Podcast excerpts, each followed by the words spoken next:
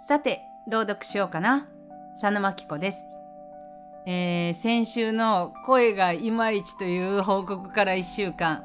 あの後、もう一回喉の悪化の山があって、なんとか昨日あたりから咳と声がマシになってきました。頑張ります。ということで、今回は小川未明の抜け髪を朗読します。小川未明1882年。明治15年に生まれて1961年。昭和36年に亡くなってます。79歳と。で小説家児童文学作家。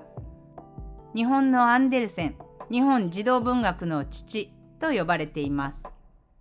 ちょっと面白かったトリビアが小川未明ってすっごく短気でせっかちだったらしく同じ児童文学作家の坪田ジョージによれば未明の童話がほとんど短編なのは発表の場が雑誌だったことによるがこの短気な性格によるところも大きいってありました。さっさと仕上げたかったってことですかね。さて小川未明の作品は朗読でもよく取り上げられます。子どもたちへの読み聞かせで使われることがよくあります。私は普段読み聞かせをしていないので童話を読む機会が少なくって小川未明はあんまりネタにはないんですけどそんな中選ばれたのがこちら「抜け髪」です。タイトルから想像つくと思いますけど可愛い童話ではありません。この作品を初めて読んだのは朗読の私と平川さんというジャズピアニストで組んでるユニットがあってレトキスっていうんですけどその第1回目のイベントの時です。そのイベントが5月だったんで、5月と色をテーマにしてて、その時にチョイスしたのがこの作品。で今回5月最終週の配信なんで、これはいいんじゃないかと引っ張り出してきました。では、朗読の前に一つだけ言葉の説明をして朗読に入ります。家の下見って出てくるんですけど、下見板張りっていう家の外壁に横方向に張った板、まあ、こういう張り方をしてある外壁のことを言っています。あと青桐っていう植物が出てくるんですけどまあこれは知らなくても想像しながら楽しんでください。では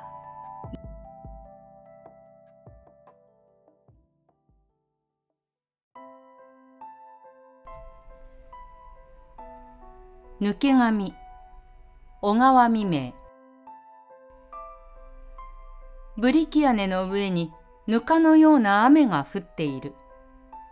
5月の緑は暗く丘に浮き出て西と東の空をくっきりと遮った。ブリキ屋根は黒く塗ってある。家の下見も黒い。まだ新しいけれど粗末な家であった。家のそばには幹ばかりの青桐が二本立っている。若葉がビラビラと湿っぽい風に揺れている。井戸がその下にあって、組み手もなく寂しい。やはり雨が降っている。この家には若い女が一人で住んでいるのだ。私はこの若い女を見たことがない。募春であるけれど寒い日であった。私は窓から頭を出して黒い家を見た。ひょろひょろとした青霧が木のように見えぬ人の立っているようだ。こちら向きの黒い下見には一つも窓がなかった。あちらには窓があるかもしれない。私はまだその家を回ってみたことがない。ただ、若い女が住んでいるということを聞いた。女はどうしているだろうと思った。女は琴を弾かない。また歌わない。いつもあの黒い家には音がなかった。私はどうかして井戸に水を汲みに出る姿でも見たいと思ったが、ついその女の姿を見たことがない。私は心でいろいろその女を想像してみた。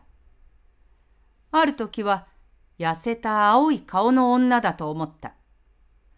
ある時はもうカフで艶気のない髪の毛の薄い神経質な女だと思った。私は女のことを考えているうちに日が暮れた。やはり雨が降っている。こう幾日も続いて降ったら皆物が腐れてしまうだろう。そうだ。皆物が腐れてしまったら、と思った。黒い夜だ。腐れて毒となったような夜だ。暗い色はバクとしているだけだ。黒い色にはそこに力がある。私は暗い夜でない黒い夜だと思った。私は深い穴を覗くような気がした。冷たな舌で舐めるように風が当たる。もう黒い家はわからぬ。あるけれどわからぬ。私は不安であった。けれどやはり私は窓から頭を出していた。あくる日も雨だ。私の空想はもはや疲れた。朝から青霧に来てカラスが止まっている。ぼんやりと窓にもたれて貼り付けたような空を見ていると、カラスが時々頭をかしげて何者かに瞳を凝らしている。私は手を挙げて追うのも物うかった。自然に逃げていくのを待っていると、カラスはじっとして動かなかった。私は窓を閉めた。急に部屋の中が暗く陰気となった。しばらくしてまた窓を開けてみると、まだカラスが青霧に止まっていた。とうとう日が暮れてしまう。ある晩、ふと目を覚ますと、窓の障子が明るかった。戸を開けてみると、雲が晴れて空は安璧だ。古沼に浮いた鏡のように青い月が出た。銀行がおののきおののき泳いでくる。幾万里の間、音が滅びて空は薄青い沈黙である。二本の青霧も目覚めたように立っている。黒い家もそのままだ。ただ、濡れたブリキ屋根に青い光が落ちて、東、西の黒い森にも青みを帯んだ光は流れていた。私はしばらく窓によって青い月の光を受けた黒い家を見ていたが、言うに言われぬ悲しさがしみじみと胸に湧いた。若い女、まだ見ぬ若い女。ああ、その若い女が恋しい。私はなぜ今までその女を見なかっただろう。私はあまり考えすぎた。考えすぎているうちに春も過ぎてしまった。この青い月の光。もう春でない。淡い夏が来たのでないか。夏？そうだ、夏だ。病的な暗臭の多い春は去って、淡々として白い夏が来たのだ。しかし、もう遅い。春は去ってしまった。私は過去の邪推、疑念、無駄な空想を呪った。後悔した。私は初めて若い女は唇の赤い、髪の緑の目の美しい処女であったということ。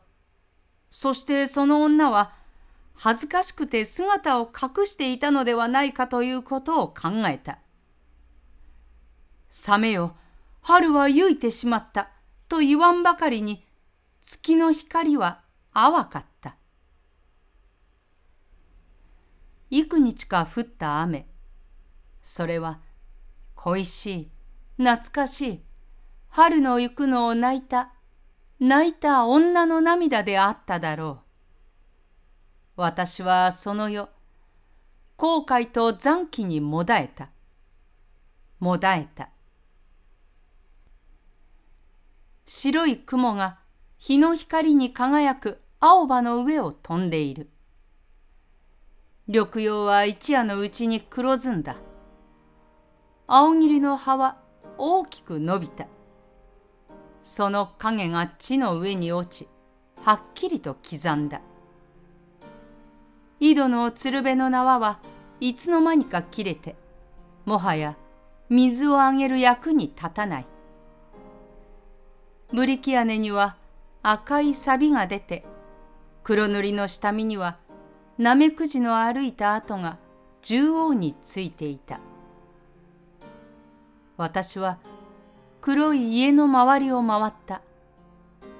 果たして窓があった。東向きになっている窓が閉まっていた。私は窓のそばに近づいて戸を開けてみた。うちは暗くて人の住んでいる気配もない。物の腐れた匂いが激しく鼻をついてくる。わずかに差し込んだ日の光で狭い部屋の中が見えたが、畳の上には女の抜け髪が一つかみほど落ちていた。若い女はもはやこの家に住んでいなかった。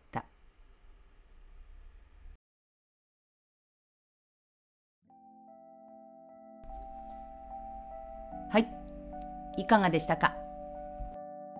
この作品もですけど登場人物の私視点のもので字の文章が多い場合この私の想像を一緒に楽しむというものが多いですよね。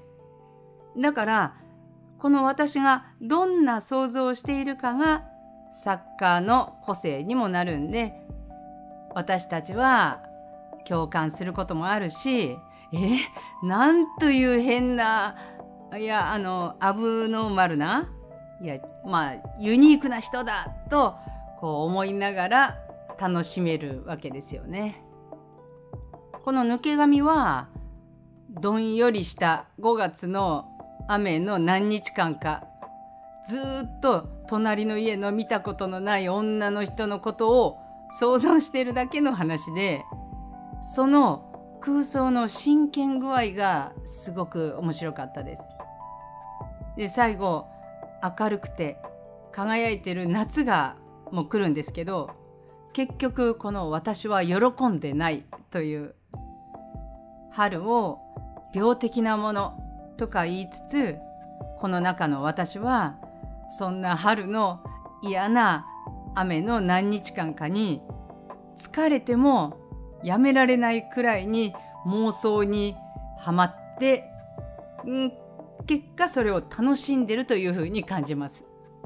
で読者としてはこういった妄想一つでこんなにも豊かな表現描写があるんだなと思うわけです。あそうそうあとはあの色の想像も楽しめましたね。途中説明しなかったんですけど銀行はバンクじゃなくて銀の光の銀行です。で本文中に何回も出てくる黒。黒い夜の中に黒い家ですからね。全部真っ黒ですね。もう黒い家はわからぬ。あるけれどわからぬ。私は不安であった。でその後にけれどやはり私は窓から頭を出していた。見えなくて不安なのに見るのをやめられないって全体に悶々としていることを楽しんでいる感じ。で最後に読み手としてはあそこが一番読んでて盛り上がりました。春の行くのを泣いた泣いた女の涙であっただろう。私はその夜、えー、後悔と残機にもだえたもだえた。もうね泣いた泣いたもだえたもだえた。ここがねめちゃくちゃグッときながら読みました。で意味がちょっとわからなかったかと思うんですけど残機は恥じることという意味です。この言葉の音もすごくこの文章に合っててなんか大げさ具合とか。で結果この辺りが読み手としては一番盛り上がったところです。ということで今回声もいまいちなのにこってり気味の作品を読んでしまいました。次回こそは声も治っていますように。それではまた。さようなら。